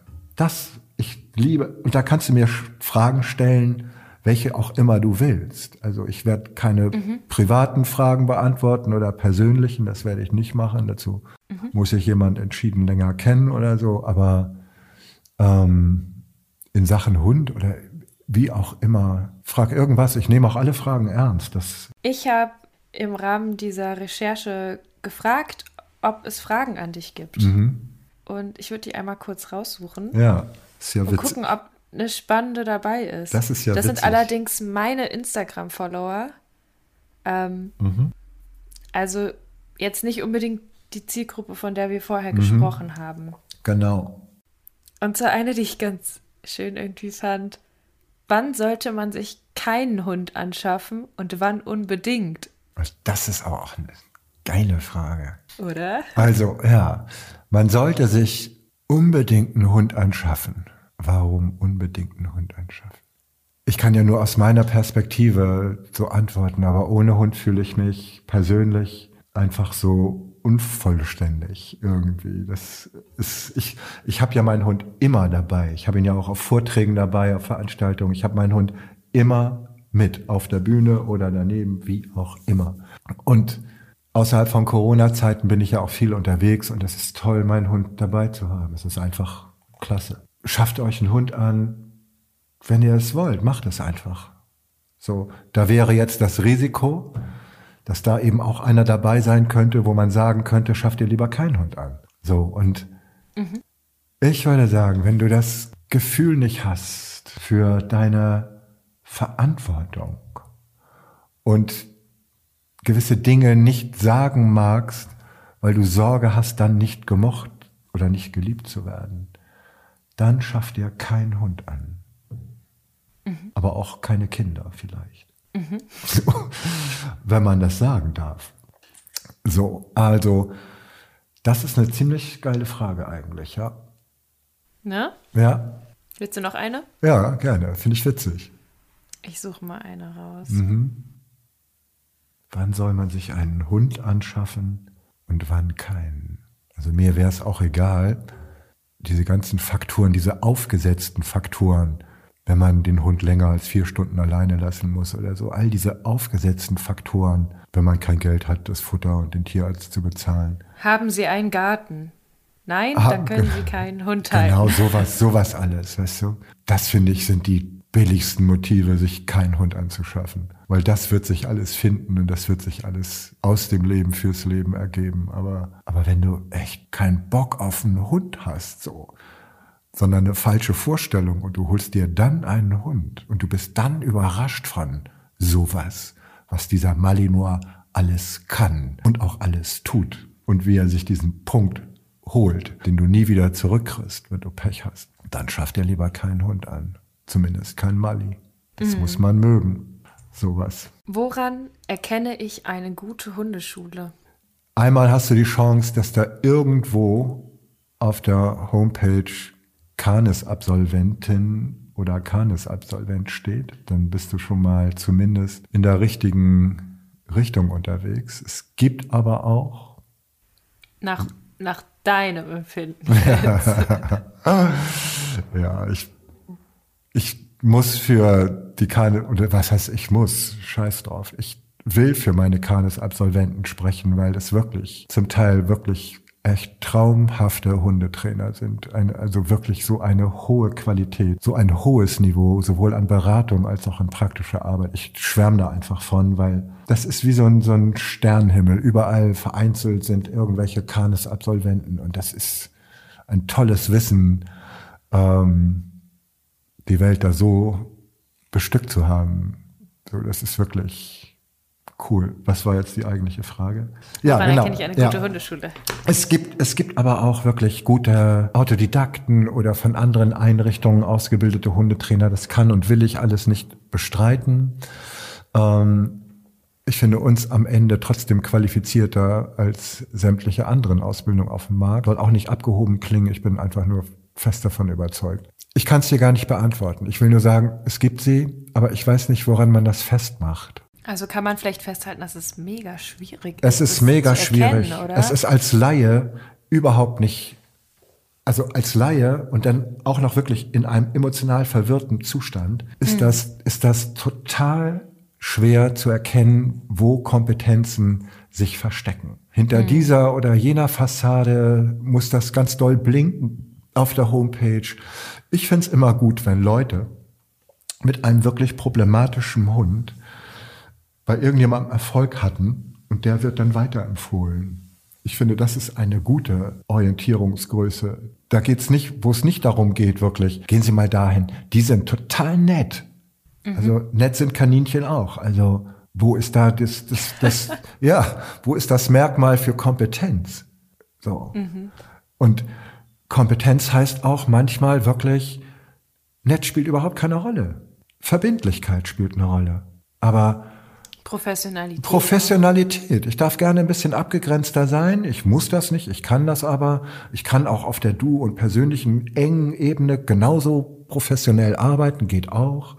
Wenn ich jemanden frage, der selber einen schwierigen Hund hatte und da wurde ihm geholfen und dann hörst du vielleicht noch mal von dem oder der Hundetrainerin, dann passt das. Dann kann man das riskieren. So. Aber wenn da nur steht, ah, total nett, guter Service und dann haben wir da und so weiter, super. Guter Service. Äh, ja. Die Bedienung war gut. Wie, wie auch immer, ne, gleich zu, das, das gleich zurückgerufen und irgendwie so. Die ähm, Welpengruppe hatte sehr viele Tunnel. Ja, genau, genau. Und das Bällebad war, war ausgewogen, was auch immer das heißt im Kontext mit dem Bällebad. Aber es ist schwierig. Für normale Leute ist das ganz einfach schwierig. Ich habe schon mal Bock gehabt, mich echt einfach mit so einem aufgeklippten Schnurrbart zu verkleiden und mal so durch Deutschland zu reisen und Falls ein Fernsehsender zuhört, eine Alternative zu eventuellen Hundeprogrammen da draußen. Ja, und dann sage ich hinterher wirklich, was da passiert. Ich bin quasi der, der Hundeschulentester, so. Ja. Und würde hinterher sagen, aus meiner Sicht, es müsste dann noch ein anderer Tester ähm, der ausschließlich belohnungsorientiert argumentiert, testen. Mhm. Ähm, und dann würde man beide gegenüberstellen. Beide Tester würden ein Gespräch führen. Das ist doch eine geile Idee, oder nicht? Die Hundeschultester. Ja, die Hundeschultester. Ja. Also, ich finde, um eine Auswahl zu treffen, wo man hingeht, kann man ja erstmal vielleicht feststellen, dass es Zeit braucht, zu gucken, wo man sein möchte. Also dadurch, dass ich Hundetraining sehr ernst nehme, ja. ähm, weil man viel, viel, viel falsch machen kann, finde ich, sollte es halt auch so einen Wert haben, dass man gut hinguckt. Also wenn ich eine Therapie starten möchte, klar, es ist sehr schwer, einen Therapieplatz zu bekommen momentan angesichts ja. äh, dieser verrückten Lage in der Welt. Aber wenn ich jetzt einen Therapieplatz suchen würde, dann würde ich auch länger für die Recherche brauchen und vielleicht zu Erstgesprächen oder Erstkontakten hingeht, um dann zu sagen, ich fühle mich bei dieser Person nicht wohl. Ja. Oder ich probiere es für zwei Stunden aus und dann sage ich, nein, das ist nicht, ja. da, da wird mir nicht geholfen. Und diese Bereitschaft überhaupt zu recherchieren und zu gucken, wo fühlt man sich, wo kann man denn was machen, anstatt einfach zu sagen, bei mir um die Ecke ist was, da gehe ich halt hin, weil es halt um die Ecke. Ja. So. Ich glaube, es gibt noch also das wäre die einfache Geschichte. Vielleicht hat man dann nicht wirklich ein Problem. Ich glaube, wenn man wirklich ein Problem hat ähm, und man will das für sich nicht mehr haben, dann gehe ich irgendwo hin. Und jetzt lass doch ruhig der Trainer um die Ecke sein. Ich gehe da hin. Jetzt bin ich da so und so lange und mein Problem ist immer noch da, wird sogar größer. Dann gehe ich zum nächsten Hundetrainer, drei Ecken weiter, bleibe da eine gewisse Zeit und schon wieder ist meine Thematik nicht gelöst worden. Man gibt mir kein Handwerkzeug, nichts. Immer nur Liebe, Geduld, Zeit, warten, wird schon. Dann kann man doch sagen, gut, jetzt haben die nicht so optimal arbeitenden Hundetrainerinnen und Hundetrainer sich zu erkennen gegeben. Ich weiß, wie die argumentieren, ich weiß, was die machen. Jetzt gehe ich vielleicht mal woanders hin oder frage gezielt nach. Mhm. Oder klicke mich dann tatsächlich irgendwo ein und sage, gut, das ist ja tatsächlich so. Geh doch mal dahin. Der hat zwar einen schlechten Ruf, aber der kriegt ein Problem gelöst. Was ja schon mhm. wieder ähm, bizarr ist irgendwie. Und es müssen ja auch nicht alle einen schlechten Ruf haben. Nein, nein, nein, gar nicht, gar nicht. Wobei an dieser Stelle möchte ich das schon sagen, dass manche Kanes-Absolventen das wirklich in ihrer Umgebung, in der sie so arbeiten und auch Kanes-Absolvent als Begrifflichkeit nutzen und auch als Identifikation fachlicher Art sehen, die haben es nicht immer ganz einfach. Das muss ich sagen und habe umso mehr Respekt vor Kanes Absolventen, die also und vor diesem Hintergrund habe ich eben ganz besonders Respekt vor Kanes Absolventinnen und Absolventen, ähm, wenn sie das, das Kreuz haben, so aufrechter durchzugehen und sich selber treu zu bleiben. Das, das, das ist etwas wirklich sehr Wertvolles. Und das, das, das ist ein hohes Niveau. Also man soll sich, finde ich, nicht genötigt fühlen, so zu arbeiten, wie andere das gerne hätten. Man arbeitet das, wovon man überzeugt ist und was man kann. Das ist gut. Ja. Mhm. Und darum nochmal an dieser Stelle Respekt an viele Absolventen, die sich da und Absolventinnen, die sich da wirklich durchgebissen haben. Ja. Mhm. Mhm. Ruhig noch eine Frage aus diesem Repertoire. Ich finde das, ich find das ganz witzig, ja. Ich finde das echt witzig. Was den Leuten so durch den Kopf geht, ja. Wann schaffe ich mir einen Hund an und wann nicht? Wie gehst du mit Kritik aus der Hunde-Community um? Kritik ist, ist eine Sache und schlecht reden ist die andere Sache. Ne? Also wenn jemand jetzt wirklich Kritik äußert und das so formuliert, dass man sich als Mensch nicht angegriffen fühlt, finde ich, ist das alle Male berechtigt und dann kriegt auch jemand von mir eine Antwort. Also das finde ich total wichtig, bei kritischen Ansprüchen wirklich zuzuhören und die ernst zu nehmen. Also da stehe ich auch drauf. Sowohl von Kunden als auch von Kollegen oder so. Ich habe Kritik immer ernst genommen und ähm, die Menschen dazu auch. Was zum Henker bedeutet diese Blechnapf-Geschichte? Mhm. Wir machen da, äh, kann man ja antworten, wir machen eine eigene, eigenen Podcast darüber. Finde ich super gut. Ja. Ja, machen wir eine Folge drüber, weil mhm. wenn dann richtig. Das ist es auf jeden Fall wert, ja. Findest du dich und deine Aussagen im WDR-Film treffend dargestellt oder reißerisch? Die Tiere suchen ein Zuhause. Mhm. Ich finde, meine Aussagen sind so, wie ich meine Sachen formulieren würde, wenn man mich das fragt, was man mich gefragt hat.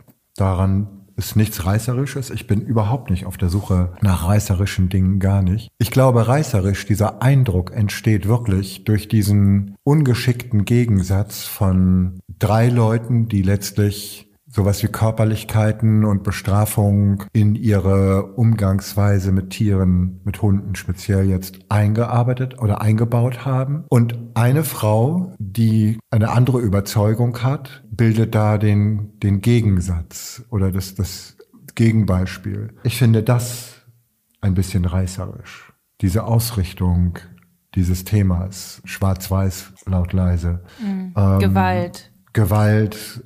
Ich weiß nicht, was hattest du noch gesagt in einer, du hast das ja gesehen, ich habe es ja noch nicht mal, ich habe nur den Ausschnitt kurz gesehen, aber du hast doch gesagt, dass der Moderator gesagt hat, passt denn, passt denn eine, eine Gewalterziehung in unsere heutige auf, wie war das, konfliktfreie Zeit? Was also, hat er gesagt?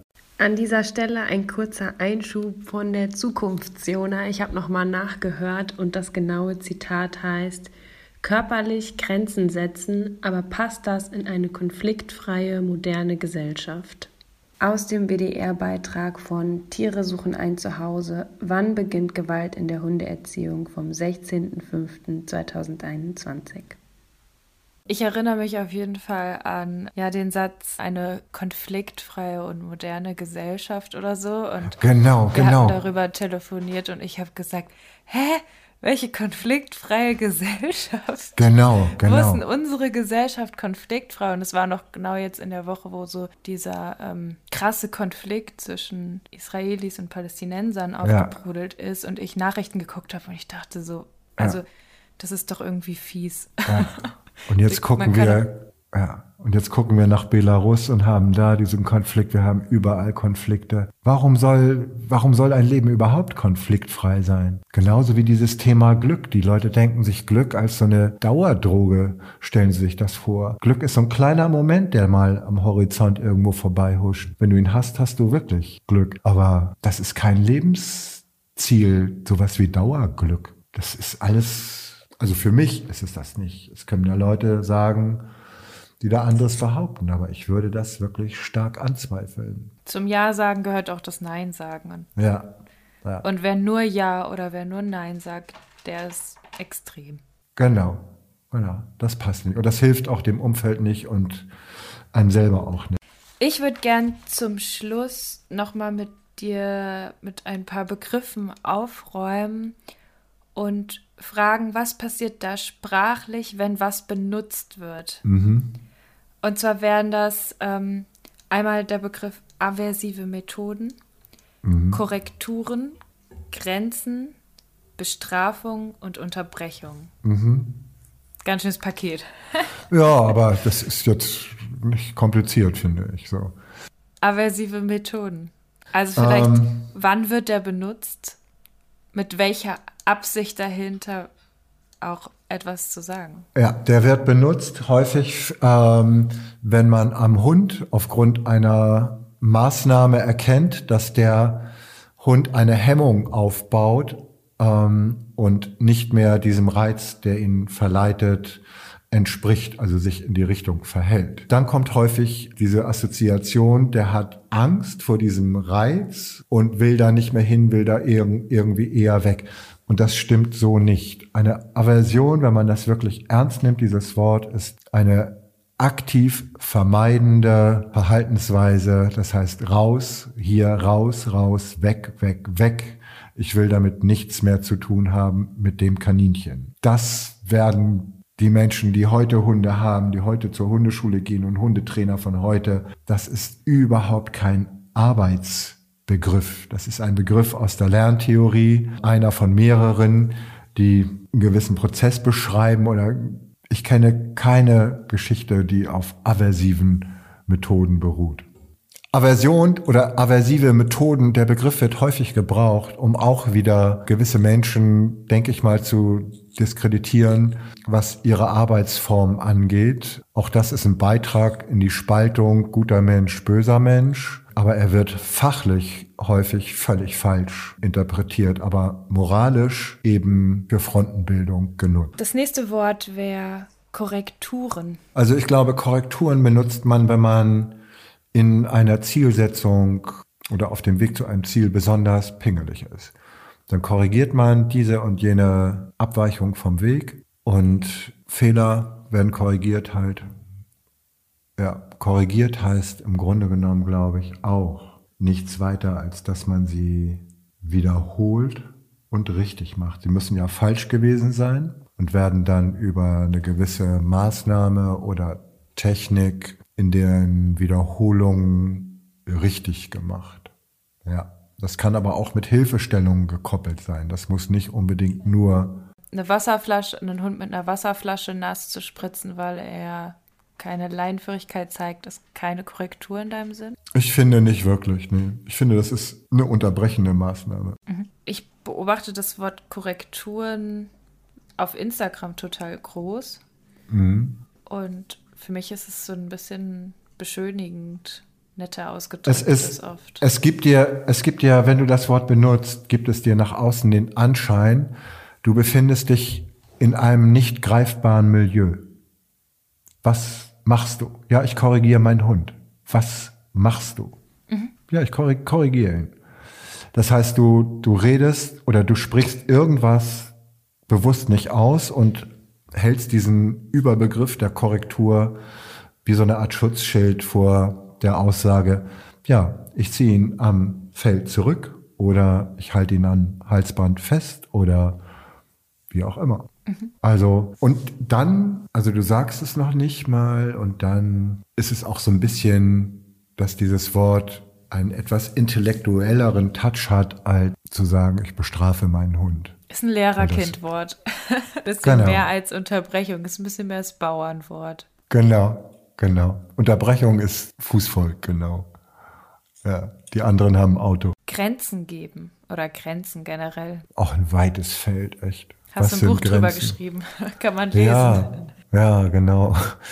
Aber was sind Grenzen? Wer setzt Grenzen für was? Ist deine Grenze meine Grenze? Ist die Grenze für einen Mali anders als die Grenze für einen Mops? Es ist ein ganz weites Feld. Also wenn du mich darüber, es ist eine extra, jeder dieser Begriffe könnte ein extra Abend sein, aber mm. Grenzen setzen, wirklich. Da stehen dann Leute als Zöllner irgendwie vor ihrem Hund und machen eine Sperre und das soll eine Grenze sein. Und ich finde, die Grenze findet sich gar nicht nur in dem Verhalten wieder, sondern irgendwo auch in der Art, wie man über das denkt, was der Hund macht. Das ist echt eine philosophische, sehr anspruchsvolle Unterhaltung, finde ich, über Grenzen setzen. Steckt so viel drin, abgrenzen. Ich finde wahnsinnig viel, wahnsinnig viel. Ja, abgrenzen erheblich wichtig. Das ist ein Wort, das richtig wertvoll ist, ja. Mhm. Und oft missbraucht wird, ja. Auch missbraucht wird, um Sachen schön zu reden? Oder nicht auszudrücken, was heißt schön zu reden, nicht auszudrücken, nicht klar zu formulieren? Ja, auch. Grenzen setzen hört sich vernünftig an. So. Also mit Vernunft bist du immer auf der sicheren Seite. Ich kann mir auch vorstellen, dass das häufig benutzt wird ohne Inhalt. Da müssen sie eine Grenze setzen. Wie denn? Ja, setzen Sie eine Grenze. Ja, aber was soll ich denn tun? Ja, eine Grenze setzen. Ich finde, da kann man schon so sehr unklar sich auch hinter verstecken, hinter diesem Begriff. Bisschen mehr Wohlfühlatmosphäre mit dem Begriff. Ja. ja. Bestrafung. Ja. Wenn es sein muss, dann muss es halt sein, nicht? Bestrafung. Und wenn Belohnung angebracht ist, ist Belohnung angebracht. Und das erklärt das Leben selbst. Also was ist eigentlich so kompliziert daran? Die Bilder, die wir uns machen. Die Bilder, die man sich macht, genau, indem man Bestrafung gleichsetzt mit sowas wie wirklich Misshandlung oder sowas. Mm. Zeitlich andauernde, wiederkehrende Manipulation, um jemanden klein zu machen und wegzudrücken, seinen Frust auch noch gleichzeitig mit loszuwerden. Was, was für Bilder haben wir bei dem Wort Bestrafung? Auspeitschen, steinigen, Zigaretten. Also es ist echt, also es geht schon, ich kann da durchdrehen bei sowas. Mm. Ähm, was gleich danach kommt, Folter oder. Und eine Bestrafung kann einfach sein, sich mal kurz wegzudrehen, wenn der Hund aber was ja. will. Das ist ja theoretisch schon eine Bestrafung. Absolut. Ganz, ganz kleine Sachen. Dass der Hund an der Leine sein muss, ist doch eine Bestrafung, wenn er gerade ja. laufen will. Ja, genau so. Und zwar eine richtige Scheißbestrafung, wenn du so richtig doll zu deinem besten Kumpel willst oder zu einer läufigen Hündin und dann kommst du an ja. die Leine, das ist doch eine ja. harte Strafe. Ja. Wie brutal Menschen sind. Wie brutal Menschen sind, dass sie es dass auch gar nicht merken oder so, ne? Also ich will damit eigentlich nur sagen, dass viele Sachen, die so gesellschaftlich etabliert sind, die einfach ganz normal sind und jeder macht es, weil er es für richtig hält, weil sein Gefühl sagt, es ist okay so, weil ich es bin. Das mhm. ist dann keine Bestrafung. Es gibt durchaus Leute, die sagen, nee, nee, nee, also wenn ich meinem Hund mit der Leine mal kurz über den Fang, nee, nee, das ist jetzt, das ist nicht schlimm, aber Gewalt finde ich schlimm. Also, ja. Gewalt ist richtig, Gewalt ist schlimm. Und diese, diese Schizophrenie, die, da steige ich immer noch nicht dahinter, wie das ähm, so zustande kommt, ja. Unterbrechung haben wir eigentlich schon angesprochen, oder? Ja, Unterbrechende Maßnahmen hast du gesagt. Ja, genau. Es ist ein Verhalten, was da ist, was dann durch eine Maßnahme unterbrochen wird. Und dann muss man gucken, wie man in diese Lücke, die dann entsteht, reingrätscht, was dann irgendwo eine Folgesituation sein kann oder sein sollte. Ich finde, wir, wir reden sehr viel über diese Techniken, das mhm. ist immer so. Finde die Fragen auch echt normal. Was mich richtig gefreut hätte an Fragen wäre, wer darf überhaupt unterbrechen? Und wer darf aus Sicht des Hundes bestrafen? Oder belohnen. Oder belohnen. Wer darf Korrekturen, also auch Unterbrechungen umsetzen? Sowas, diese Frage kommt nicht. Kann das jeder? Kann jeder Hund das akzeptieren, wenn sein Halter diese Maßnahmen durchzieht? Mhm. Das wären geile Fragen. Aber die Fragen waren auch so nicht schlecht. Wann schaffe ich mir einen Hund an und wann nicht? Das finde ich gut. Finde ich wirklich gut. Dadurch wird ja deutlich, dass man mit verschiedenen Wörtern vielleicht sogar dasselbe meinen könnte. Der eine sagt nein und das, er sagt, das ist eine, aversive Methode. Der andere sagt, nee, nee, ich habe meinem Hund ja nur eine Grenze gegeben. Und der nächste ja. sagt, das war eine Bestrafung im lerntheoretischen Sinne. Also mit Wörtern kann viel manipuliert werden. Total, total und da gucken, genauer, genauer nachfragen. Genau. Und sich durch Worte und durch so ein Lächeln nicht unbedingt einlullen zu lassen. So. Man sieht den Erfolg oder man sieht ihn nicht. Und ich finde, man muss nicht drei Jahre lang Sitz üben. Das geht schneller. Und man muss auch nicht drei Jahre lang Kommen üben oder so. Das ist. Und trotzdem, manchmal wird es dann auch unterschlagen, dass Dinge angelernt werden ordentlich. Ja, das stimmt. Und das finde ich total blöde. Also ich bin ja vor allem im Welpen- und Junghundebereich so. Und das ist der wichtigste Job überhaupt, ja. Ja, also so oft sage ich, nee, du musst es ordentlich anlernen. Du bist zu schnell. Das kann dein Hund noch gar nicht schaffen. Genau. Lass dir mehr Zeit und so, also ja. da so gegen zu regulieren. Ja. Das denkt man nur nicht, wenn ich halt dann über andere Themen ja. rede, dass eigentlich ein großer Teil des Jobs auch daraus besteht, genauso wie bei Leuten, die nur positiv trainieren, zu sagen, Leute, ihr müsst euch mehr Zeit, den Hunden manchmal auch mehr Zeit geben. Ja, vor allen Dingen auch so wirklich wohlwollend dem Hund gegenüberstehen, weißt du? Wohlwollend und auch Verhalten akzeptieren. Ich finde, das ist auch etwas, was man Menschen heute wirklich sagen muss. Du wolltest einen Hund. Hunde machen das, das, das und das. Sie riechen nicht immer gut, sie prügeln sich ab und zu und dann hauen sie ab und jagen. Wenn du damit umgehen willst, ja, dann schaff dir einen Hund an. Wenn du das nicht akzeptieren kannst, dann lieber nicht. Also da ist die Frage, wann schaffe ich mir einen Hund an und wann lieber nicht, finde ich auch schon mit beantwortet. Ich muss einen Hund haben wollen. Das heißt, sich mit dem, was Hunde sind, auseinandersetzen und das nicht wegmachen wollen. Ja, neben mir gerade eine läufige Hündin, die hier alles voll blutet. ja, ja. Darum hat man Hunde vielleicht früher auch draußen gehalten und überhaupt. Ja. So. Und vielleicht ist es manch Hund draußen besser gegangen als drin. Einfach nur so als Frage an andere oder an alle. Ist Haushundehaltung ein großer Irrtum oder nicht? Wobei ich überlege jetzt gerade, manchmal sehe ich auch zu schwarz. Ich habe ja immer nur so diese wirklich problematischen Hunde vor Augen. Mhm. Und ähm, die meisten Hunde sind ja wirklich, das muss man echt so sagen, sind ja total nett. Weißt du, und die meisten Leute kommen mit ihrem Hund, wie auch immer, man muss sich wundern, super zurecht. Finde ich wirklich. Also dafür passiert relativ wenig. Das stimmt. Na, das ist auch so ein Punkt. Den finde ich ganz wichtig. Eigentlich ist doch gar nicht wirklich viel Schlimmes los. Das finde ich bei, also finde ich auch bei Kindererziehung immer so ja, krass, dass man genau. denkt, dafür, dass Menschen durch dieses Schulsystem gehen, kommen trotzdem noch manchmal kreative Menschen raus, die was Neues versuchen. Also Respekt dafür. Finde ich auch. Finde ich auch. Auch Respekt für viele Hundehalter, wirklich. Ähm, das muss man auch sagen sich nicht durch den Markt manipulieren zu lassen. Respekt.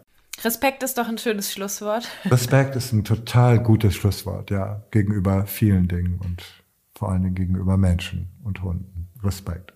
Also lassen wir euch weiterdenken, vielleicht trägt es ja ein bisschen an. Und vielen, vielen Dank, dass du so ehrlich auch schwierige Fragen beantwortet hast. Wieder mal. Sehr gerne. Dafür habe ich meinen Respekt. das ist nicht leicht, glaube ich. Ja, danke schön. Wirklich danke. Vielen Dank für das Gespräch und ich wünsche dir einen schönen Abend. Tschüss. Tschüss. Tschüss, Iona. Bis dann. Ja, und wer jetzt noch mehr von Michael Greve hören, sehen oder lesen will, dem empfehle ich die allererste Folge des Kanes Podcasts. Da wird er nochmal genauer porträtiert und ausgefragt zu seinem Weg, zu seinen eigenen Hunden, zu der Geschichte von Kanes und viel mehr. Ansonsten lesen könnt ihr natürlich seine zwei Bücher Hunde brauchen klare Grenzen und Hoffnung auf Freundschaft. Außerdem bietet Kanes Fachgespräche für HundetrainerInnen an als Themenabend im Zuge der Kanes Online-Reihe. Für Feedback schreibt uns wie immer gerne auf Instagram unter kanes-kynos oder auf Facebook unter kanes. Mich findet ihr auf dem Instagram-Kanal Jona und die Hunde.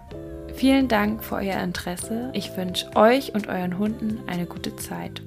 Tschüss!